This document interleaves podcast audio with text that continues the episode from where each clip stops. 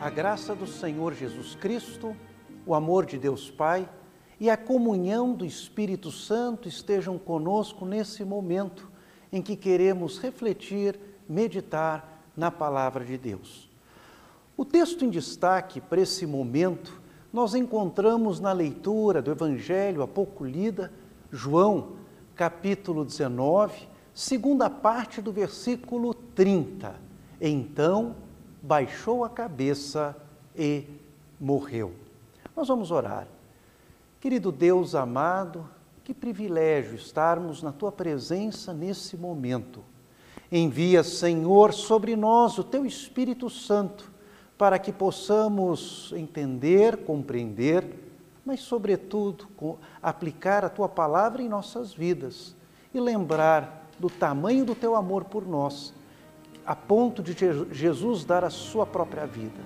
Vem sobre nós nesse momento com teu Espírito, por Jesus. Amém.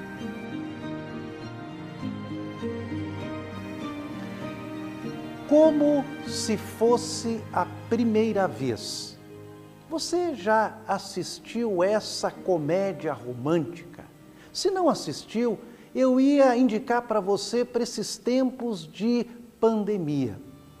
Como se fosse a primeira vez, é um filme estrelado por Adam Sandler e Drew Barrymore, onde a mocinha, por conta de um acidente de carro, ela não guarda fatos recentes. Então, cada dia, o rapaz precisa conquistá-la de novo, como se fosse o primeiro encontro. Hoje, nós estamos lembrando a morte do nosso Senhor Jesus. E a impressão que eu tenho, pelas tantas vezes que nós lemos esse texto, ouvimos retratado em algum filme, essa narrativa acaba perdendo um pouco o poder de nos impressionar, de nos impactar e até causar um, uma reviravolta no nosso estômago. Parece tudo tão normal e comum. Mas com certeza não pode ser uma coisa normal e comum. Por isso, a minha proposta nessa manhã é que nós olhemos esse texto de João, quadro a quadro, com toda a tranquilidade, como se fosse a primeira vez. Comparando João com os outros evangelistas, nós vamos ver algumas características muito próprias de João. Ele é muito profundo. Nenhuma cena é colocada ali por acaso. Há toda uma lógica maravilhosa, divina e uma conexão sensacional com o Antigo Testamento como vamos ver juntos nesse momento. A primeira cena que João coloca é Jesus subindo o Monte Calvário, ele mesmo carregando a sua cruz. Imediatamente nós lembramos aqui de Gênesis capítulo 22, quando Abraão está subindo o Monte Moriá com o seu primogênito, o seu querido Isaque, que deveria ser sacrificado para Deus. Naquela ocasião, Isaque carregava a lenha que seria usada no sacrifício naquele altar. Voltando a Jesus, chegando ao Monte Calvário, ele é pregado na cruz numa crucificação típica, o condenado era amarrado com cordas ou preso com pregos na cruz. Voltando para Abraão, também Isaac foi amarrado sobre o altar. Sempre na Bíblia, os sacrifícios eram colocados mortos diante dos altares, com exceção de Isaac e Jesus. Curioso é a gente observar que Isaac, nessa época, tinha de 12 a 15 anos e poderia facilmente ter se libertado de Abraão, que tinha mais de 100. Mas ele vai se submeter à vontade do Pai e se deixar amarrar. Jesus também tinha todo o poder para sair daquela situação, mas Jesus vai se deixar amarrar e Jesus vai se submeter à vontade do Pai. Mas na hora H, em que Abraão iria sacrificar o seu filho, Deus o impede e Deus providencia um carneirinho para o sacrifício, tanto que aquela montanha fica conhecida como o Senhor proverá. Abraão não precisou sacrificar o seu filho, Deus precisou. E aquele carneirinho prefigurava o grande sacrifício de Jesus pelos pecados de toda a humanidade. Na cena seguinte, nós encontramos que Jesus é colocado no meio, entre dois ladrões. Talvez a gente poderia dizer, nossa, que coisa desagradável. Jesus ser colocado entre pessoas pecadoras, desclassificadas, uma vergonha para Jesus. Perceba comigo que esse fato prefigura todo o ministério de Jesus. Ele veio numa operação resgate. Ele se colocou entre os pecadores para oferecer uma vida transformada através do perdão. O próprio Jesus vai dizer que os sãos não precisam de médico, mas sim os doentes. Isso é tão verdadeiro que Lucas coloca no seu evangelho que um dos condenados aproveitou a oportunidade que teve e foi salvo. Legal também a gente pensar que Jesus é colocado no centro de tudo. Jesus é o centro da Bíblia. Tudo converge para ele. Jesus é o centro da história. A história humana é contada antes e depois de Cristo. Mas com certeza, Jesus precisa estar no centro da nossa vida. E nesses dias complicados que nós estamos vivendo, Jesus é a nossa salvação, Jesus é o nosso auxílio. E é curioso a gente observar que nesses tempos difíceis, quantas pessoas estão se lembrando de colocar Jesus no centro de tudo. Você está me acompanhando até aqui? Jesus então sobe o Monte Calvário, Jesus é colocado entre dois ladrões. E eu queria agora focar um pouquinho naquela placa colocada sobre a cruz de Jesus. Todos os condenados recebiam uma placa, e na placa estava escrito o nome do condenado e o crime ao qual ele estava sendo acusado. Na placa de Jesus estava escrito: Jesus Nazareno, Rei dos Judeus, escrito em hebraico, latim e grego. A gente poderia imaginar que, quem sabe, poderiam ter inventado uma fake news com um crime acusando Jesus de qualquer coisa. Mas Pilatos, querendo afrontar os judeus, escreve a mais pura verdade. Ele não é somente o rei dos judeus, ele é o rei de todo o universo. Perceba a criatividade de Deus nessas três línguas. Os judeus amavam a lei, os gregos a filosofia e a política, os romanos o poder.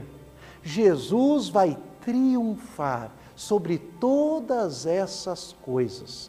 Nós temos aqui também, nessas três línguas, o início da ideia do próprio Pentecostes. O Evangelho precisaria ser pregado a todas as pessoas, a todas as nações. Por isso, essa ideia bonita do Evangelho para todos tem o seu início justamente na cruz. Que graça! Na cena seguinte, os soldados repartem entre si as vestes de Jesus e fazem sorteio da sua túnica. Um detalhe que às vezes a gente não se dá conta é que se os soldados repartiram entre si as vestes de Jesus, ele ficou sem roupa. Ele ficou completamente nu. A gente precisa lembrar que a crucificação não era para ser apenas a execução de um condenado, mas todo um espetáculo terrível de humilhação para uma pessoa. E aqui a gente pode colocar duas reversões muito interessantes que vão acontecer. Em Gênesis capítulo 3, nos é dito que quando os nossos pais pecaram, eles fizeram é, uma roupa de é, folhas de figo para se cobrir. Ficou horrível. Tanto que no final do capítulo, Deus providencia uma roupa bem bonitinha de pele de animais. Olha só que coisa interessante. Ao pecar, os nossos pais cobrem as suas vergonhas. Ao perdoar os pecados, Jesus tem exposta as suas vergonhas. Quanta humilhação Jesus passou por nós. A segunda reversão que nós vamos encontrar diz respeito à capa de Jesus. O sumo sacerdote no Antigo Testamento, ele usava uma capa, uma túnica sacerdotal para entrar no Santo dos Santos, levar o sacrifício dos animais para perdoar os pecados. Na leitura de Hebreus que nós fizemos hoje, Jesus é identificado como o nosso sumo sacerdote.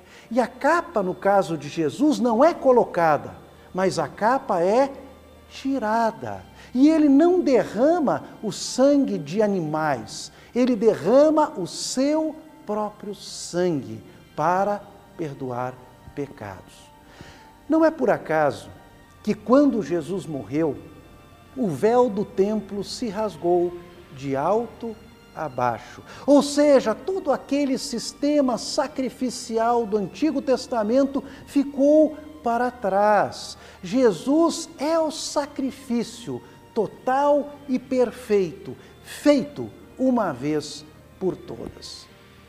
Ainda nessa cena, há um detalhe que eu preciso dizer para você que me revira o estômago.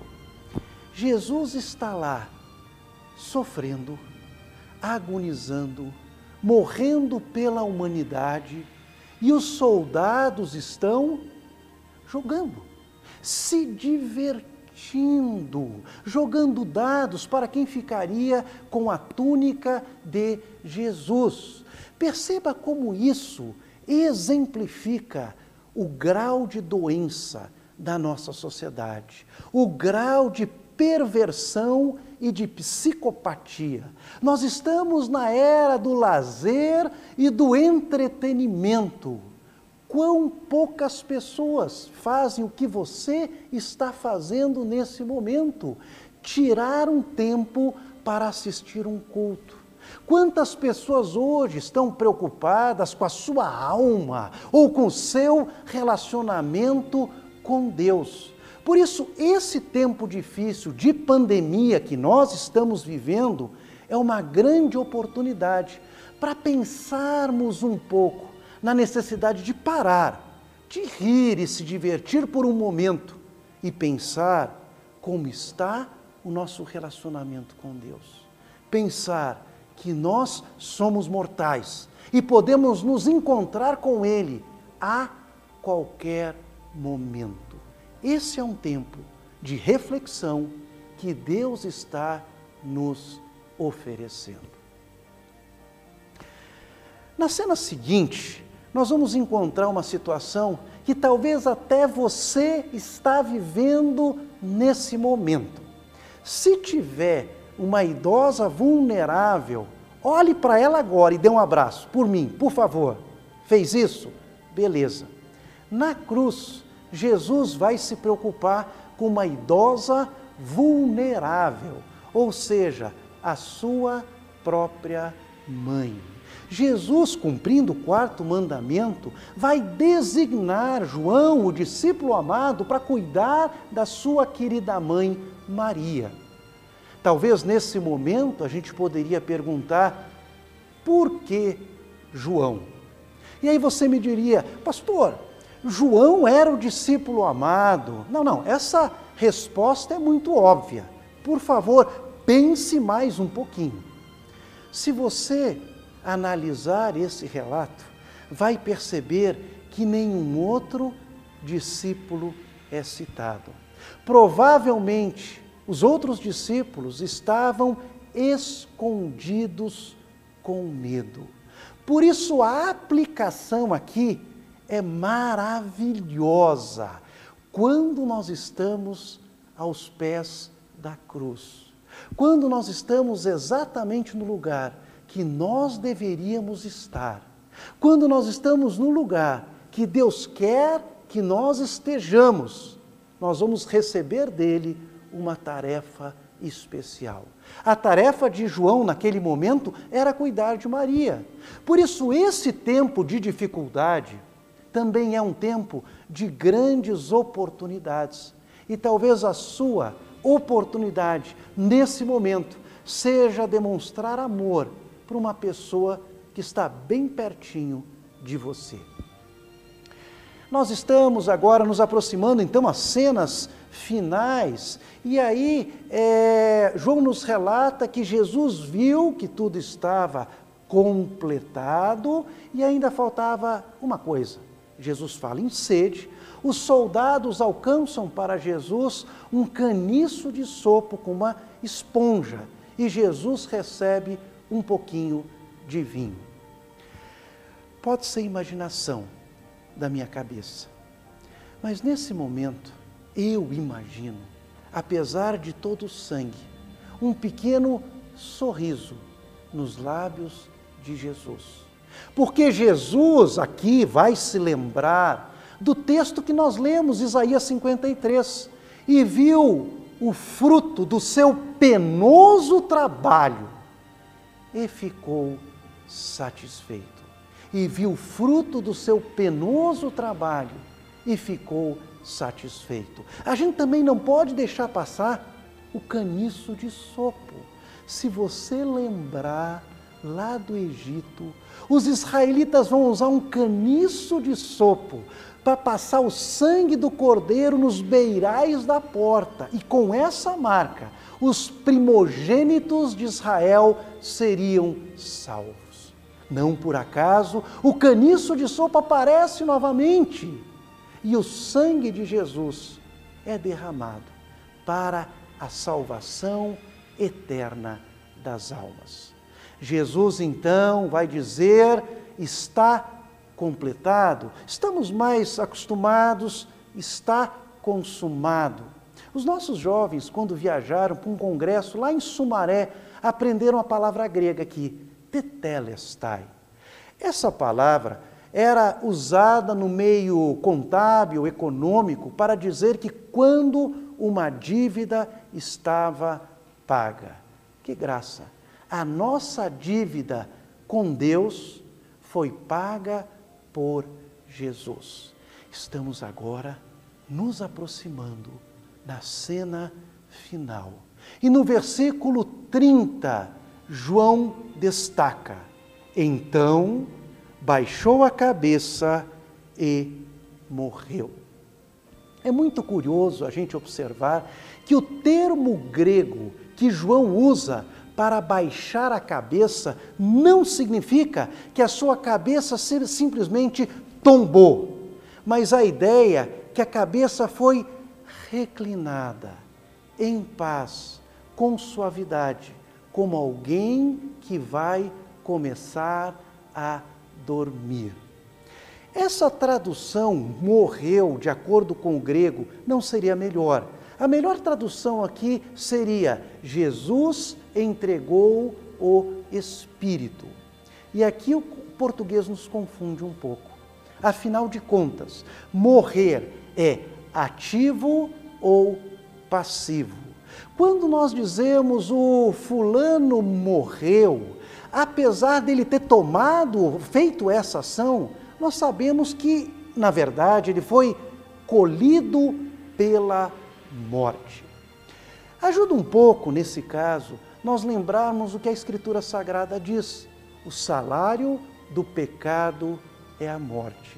Por termos pecado, a morte tem poder e autoridade sobre o nosso corpo.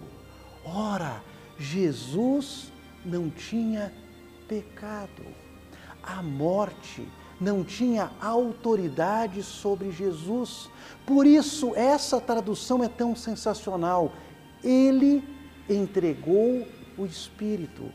Ele morreu porque ele quis. E podemos lembrar aqui as palavras de João 10, onde Jesus destaca: Ninguém tira a minha vida de mim, eu voluntariamente a dou. Jesus tinha mais tanto controle, tanto controle daquela situação, que Jesus controlava até a sua própria morte. Ele morreu porque quis. Para terminar, eu gostaria de fazer uma relação entre a morte de Jesus com esse momento conturbado e difícil que nós estamos passando agora. O apóstolo Paulo, em Romanos capítulo 8, faz algumas perguntas. Ele começa perguntando: se Deus é por nós, quem será contra nós? O apóstolo pergunta também: quem ou que nos separará do amor de Deus? E ele mesmo responde: nada, nem ninguém nos separará do amor de Deus. Mas ele também faz uma pergunta que nos interessa muito nesse momento. Repare comigo: se Deus nos deu o seu Filho, como ele não nos dará todas as outras coisas? Se Deus nos deu o seu Filho, como ele não nos dará todas as outras coisas? O que nós temos aqui é um argumento tipicamente judaico que Paulo usa, quando ele vai do maior para o menor. Ou seja, o mais difícil, o mais complicado, Deus providenciou, que é a nossa salvação. É claro que Ele vai nos guardar e nos proteger. Por isso, creia, confie, espere em Deus ele, o pior, ele já providenciou e ele está conosco. Como se fosse a primeira vez. Não, não, não, não. É a primeira vez. É a primeira vez em que um justo morre para salvar os injustos. Como se fosse a primeira vez que possamos ler a Bíblia, como se fosse a primeira vez orar como se fosse a primeira vez, amar as pessoas que Deus nos dá como se fosse a primeira vez. Que assim seja. Amém.